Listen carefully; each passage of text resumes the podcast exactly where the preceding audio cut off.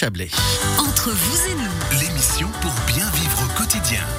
Entre vous et nous, deuxième partie de votre émission tous les vendredis dans 11h30. Alors, de loin pas spécialiste en cuisine, je vous rassure Stéphane, je vous le garantis. Vous demanderez aux collègues de la radio qui sont venus manger à la maison.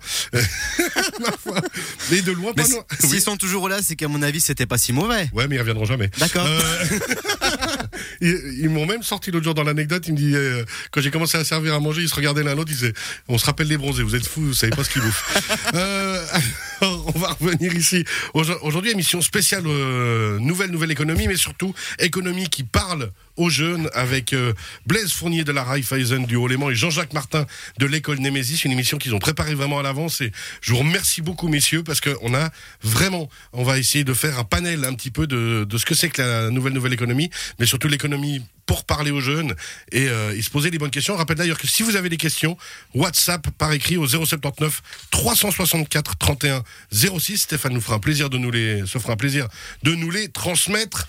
Les compétences 4C de l'OCDE. Jean-Jacques, et vous allez nous vulgariser ça parfaitement, mais comme d'habitude, mais c'est un sacré métier que vous avez là quand même. si vous le dites, je le crois. Merci beaucoup. Bon, écoutez, on va, on va devoir faire un petit saut euh, presque quantique, on va dire, parce qu'on va devoir quitter, euh, pour euh, entrer dans cette nouvelle, nouvelle économie, on doit quitter le monde déterministe. D'accord C'est-à-dire qu'à quelque part, on peut prévoir quelque chose avec une certaine euh, détermination, dans le sens où on est presque certain de ce qui va se passer. La physique newtonienne, par exemple. Et pour entrer dans des concepts un peu plus compliqués comme euh, Einstein, euh, la relativité, ou Gödel, Schrödinger, vous avez dû entendre parler du chat qui est mort ou pas ouais, mort. Bien. Eh ben, et ce ce monde-là, il est probable, il est projectif, il est en devenir, il est en expansion, il est potentiel, il est un peu angoissant finalement, puisque à quelque part, si on peut plus dire, tu verras dans dix ans, c'est ça, et puis euh, ben, on sait pas exactement ce qu'on est en train de vivre. D'ailleurs, la période qu'on est en train de vivre aujourd'hui, pour des raisons sanitaires, nous invite à réfléchir exactement dans cette même perspective. C'est ça, hein en plus, vous avez une durée des produits. euh, vous vous rappelez, on, parlait de longue traîne à l'époque, hein, c'est-à-dire des produits qu'on relookait sur 20 ans, 30 ans. Aujourd'hui, on est sur des produits qui durent quelques semaines, quelques mois, parfois une année, etc. Donc là aussi, cette projection sur la durabilité des produits en économie, c'est compliqué. Et puis, il va falloir aussi sensibiliser les jeunes, les moins jeunes, à l'intelligence artificielle. Là aussi, c'est un mot qui est barbare parfois, et puis qui peut qui peut faire peur, ou au contraire, où on s'en moque complètement, puis on se rend pas compte des conséquences qui peuvent aller jusqu'à la notion de transhumanisme dont on parle aux États-Unis, c'est-à-dire qu'on rend l'humain euh, pratiquement augmenté par une forme de robotique ou d'intelligence artificielle, donc ça fait peur. Et enfin, euh, aussi, euh, apprendre toute sa vie, ça va être nécessaire puisque cette nouvelle nouvelle économie va impacter notre, notre vie de tous les jours et nos métiers. On parlera un petit peu plus tard avec Blaise aussi, mais dans tous les mondes, y, y compris le monde bancaire, ce qui veut dire qu'on va devoir apprendre de manière modulaire, euh, on va devoir se former continuellement et puis on va devoir être accompagné dans ces formations. Et il va falloir justement, dans ce contexte, qu'on on change à quelque part nos, habitudes. Et euh, ça va nous, amener hein, à deux concepts que vous connaissez sûrement, c'est la compétition versus l'émulation. C'est deux euh, phénomènes qui vont, qui vont se renverser très rapidement. Il y a une chose surtout, c'est que l'accélération aujourd'hui de la nouvelle économie fait qu'il y a une accélération incroyable des nouvelles réglementations. Et c'est là aujourd'hui, alors on doit se former tous les jours ou toutes les semaines quasiment aux nouveautés qui arrivent grâce aux nouvelles technologies, mais en tant que que- qu'entrepreneur et en tant que banquier notamment, avec les, règlements, s'adapte très rapidement alors au changement de l'économie, au changement des outils et euh, on aura effectivement, on le, vit déjà aujourd'hui, s'adapter aux nouvelles réglementations, ça demande finalement tellement de- de- d'engagement personnel pour suivre ces réglementations qu'on perd de plus en plus de temps pour donner du conseil à nos clients. Et c'est là que finalement l'intelligence artificielle, on devra l'utiliser typiquement pour tout ce qui est contrôle, pour tout ce qui est processus, qu'on peut déléguer à, un- à un robot, il faudra le faire. Parce que finalement, euh, autrement, on va perdre toutes les compétences clés qu'a l'humain par rapport aux conseils qu'on peut donner à nos clients. C'est hallucinant parce qu'on se revoit dans les, dans les films du début du, du, du 21e siècle, iRobot et compagnie.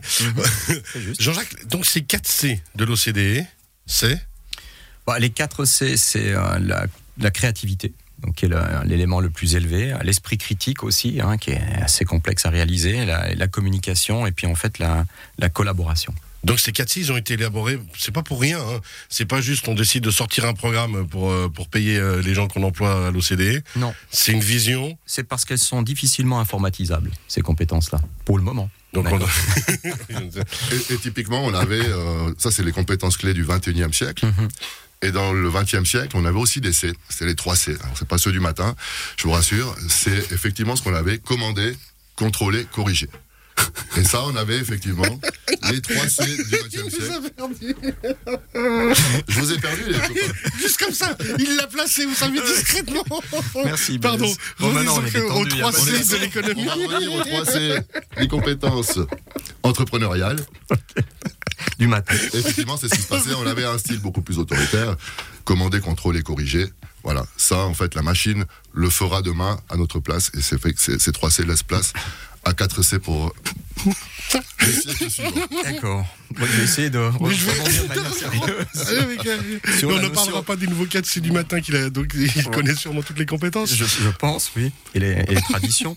Mais pour ce qui est de la compétition et de l'émulation, je vais peut-être resituer ce contexte. Euh, la compétition, il y a des mots durs hein, dans la compétition. C'est la lutte, c'est la rivalité simultanée de plusieurs personnes ou de groupes de personnes dans la poursuite d'un même but. Donc, si on a un même but, on veut être le meilleur dans ce but-là. Par contre, l'émulation, c'est un sentiment qui est considéré comme noble, qui est louable.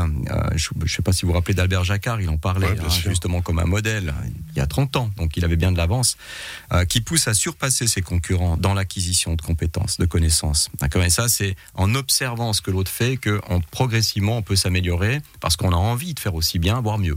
Et donc, on a deux philosophies différentes. Et cette émulation, c'est ce qu'il va falloir intégrer. euh, et c'est très important. Par exemple, si vous prenez un État comme, euh, Singapour, qui base fondamentalement hein, beaucoup de son éducation sur la notion de compétition au niveau de ses étudiants, d'intégrer désormais un processus d'émulation, c'est un changement complet, radical euh, de, tradition d'enseignement et de pédagogie, où l'élite va devoir collaborer, donc communiquer, avoir un esprit critique et à un moment donné, évidemment, faire preuve de créativité. Et là, au niveau du cerveau, pour revenir aux aspects neurosciences, c'est- une modification de process complexes qui ne se font pas en une semaine et qui vont avoir besoin d'outils digitalisés pour mettre euh, les gens en relation, pas uniquement de manière physique, mais aussi à distance. Et vous voyez ce qu'on a vécu depuis deux ans avec euh, la Covid-19, hein, c'est on on- loin d'être maîtrisé. On a, digitalisé la communication, mais on n'a pas forcément obtenu d'excellents résultats, notamment dans le transfert des connaissances ou dans la collaboration. Alors justement, Blaise, après de votre côté, vous, alors on, pense déjà aussi aux gens que vous formez, à vos employés autres. Comment vous, vous participez, on va dire, ou de quelle manière il y a une adéquation avec ce qu'est en train de dire Jean-Jacques? Alors je crois que justement, euh, pour revenir à ce qu'on disait avant, la, grande évolution qu'on a dans la société aujourd'hui et dans les entreprises, c'est qu'on n'est plus sous l'ordre, on n'est plus sur commander, corriger, contrôler. On est en fait en train, euh, et c'est mon style de management, c'est en fait de créer quelque chose ensemble. Euh, on a vécu en fait des objectifs individu- individuels euh, dans, les grandes entreprises en règle générale, où en fait euh, on était en compétition, où les gens étaient en compétition avec des objectifs identiques, où en fait en, début de semaine on félicitait ceux qui avaient fait plus que les autres, et puis je crois que ça c'est pas, on, pénalisait effectivement ceux qui avaient peut-être un peu plus de peine ou qui avaient peut-être moins de chance.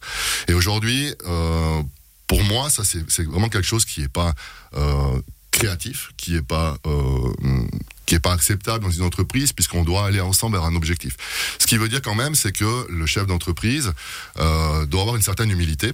Et puis aussi laisser la place à la créativité de ses collaborateurs, doit laisser la place à créer en fait un soutien commun. Et en fait, on tire tous vers le même objectif. On doit mettre des objectifs d'entreprise, des objectifs de team.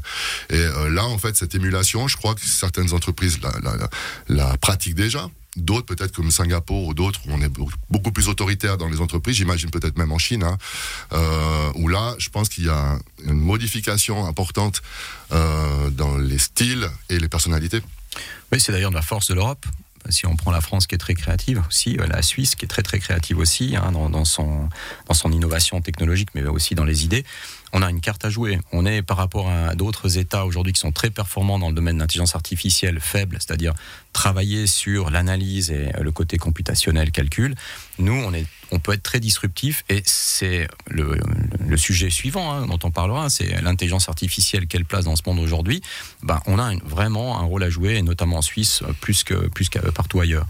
Parce qu'il va falloir faire preuve de flexibilité, d'initiative, de sociabilité pour pouvoir euh, créer cette notion de nouveau leadership. Ce dont vous parliez avant, c'était la notion de cerveau collectif hein, dont on parle aujourd'hui. C'est comment connecter plusieurs cerveaux au sein d'une structure pour qu'on puisse, grâce à ça, optimiser la conduite, euh, projeter. Quand un monde est en mouvement, s'il bouge tout le temps, comment un groupe peut euh, trouver sa place à l'intérieur de cette mouvance? Ben, C'est en mettant tous ces cerveaux ensemble, grâce à des outils qui peuvent à ce moment-là projeter une stratégie qui dite collective. Absolument. Et puis il faut aussi penser que dans une entreprise, on n'a pas tous les mêmes compétences, la même expérience, qui est une somme, en fait, l'expérience est une somme de... de, De compétences, justement, Oui, déjà. Mais l'expérience, connaissances. on a une expérience parce qu'on a fait plein d'erreurs. Ouais. On a corrigé ces erreurs et en fait, on a enrichi, on, on a acquis cette expérience. Et ce qui est important, surtout pour euh, pour moi de relever, c'est que chacun a ses, a ses compétences et ses qualités. Et en fait, de mettre ensemble des gens qui ont des qualités différentes, certains vont se combler entre eux.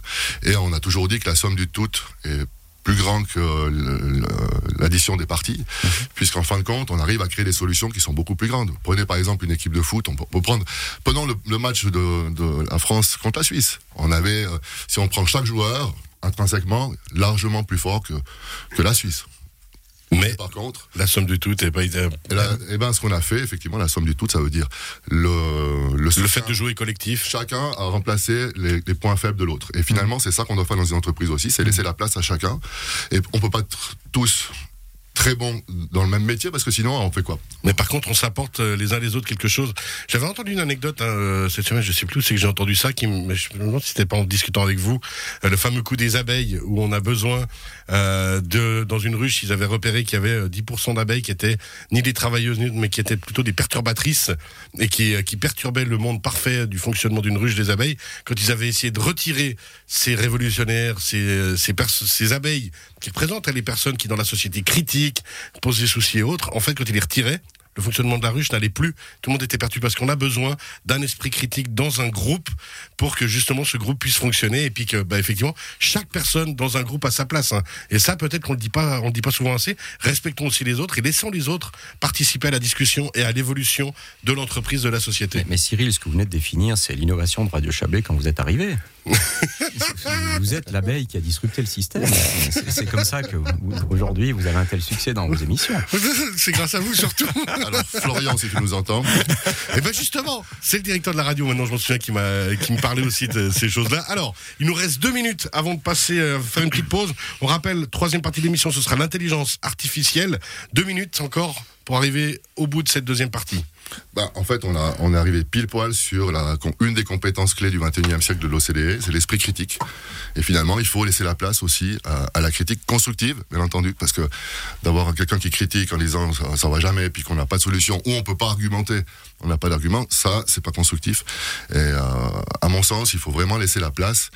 Euh, et L'humilité, je rappelle, c'est quelque chose d'important dans une entreprise puisque on ne détient pas tous les pouvoirs, on ne détient pas tous les savoirs, et on se rend compte souvent en laissant la place, euh, même aux jeunes qui arrivent, qui font l'apprentissage, on, on doit euh, leur laisser la place à la créativité, Les écouter. amener des nouvelles idées. Ils ont aujourd'hui pas la même expérience que nous en termes de nouvelles technologies, ou en termes d'apport de, de nouvelles idées, et ça c'est important.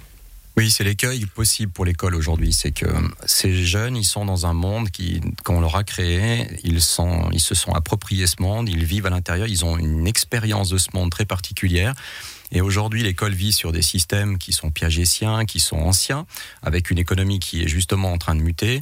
C'est l'école doit faire un immense travail aujourd'hui pour comprendre, non pas pour ramener ses élèves à une réalité physique qui de toute façon ne sera quasiment plus euh, celle-ci plus tard, mais c'est plutôt de comprendre leur monde et puis de les guider dans ce monde pour justement qu'il n'y ait pas ces écueils-là. Et ça, ça va être euh, le grand challenge de l'éducation du 21e siècle. C'est pas de ramener l'élève à un monde qui sera obsolète, ça sera de comprendre ce monde du futur pour pouvoir se projeter euh, et projeter une nouvelle pédagogie, donc développer des nouvelles stratégies euh, et, et- et des nouveaux acteurs dans le domaine de l'éducation. On n'a pas fini d'évoluer, d'avancer, on continue toujours. On rappelle que vous pouvez poser vos questions à nos, experts du jour. Blaise Fournier de la Raiffeisen du Haut-Léman, Jean-Jacques Martin de l'école Némésis à Montaix. Vos questions par WhatsApp 079 364 31 06. Cette chronique, bien sûr, vous la retrouvez tout aussi passionnante à chaque fois, chaque vendredi, c'est merveilleux. Vous la retrouvez sur radiochablais.ch en podcast. Nous, on se retrouve d'ici, allez, quelques tout petites minutes, une petite pause musicale, et puis on parlera intelligence artificielle à tout à l'heure.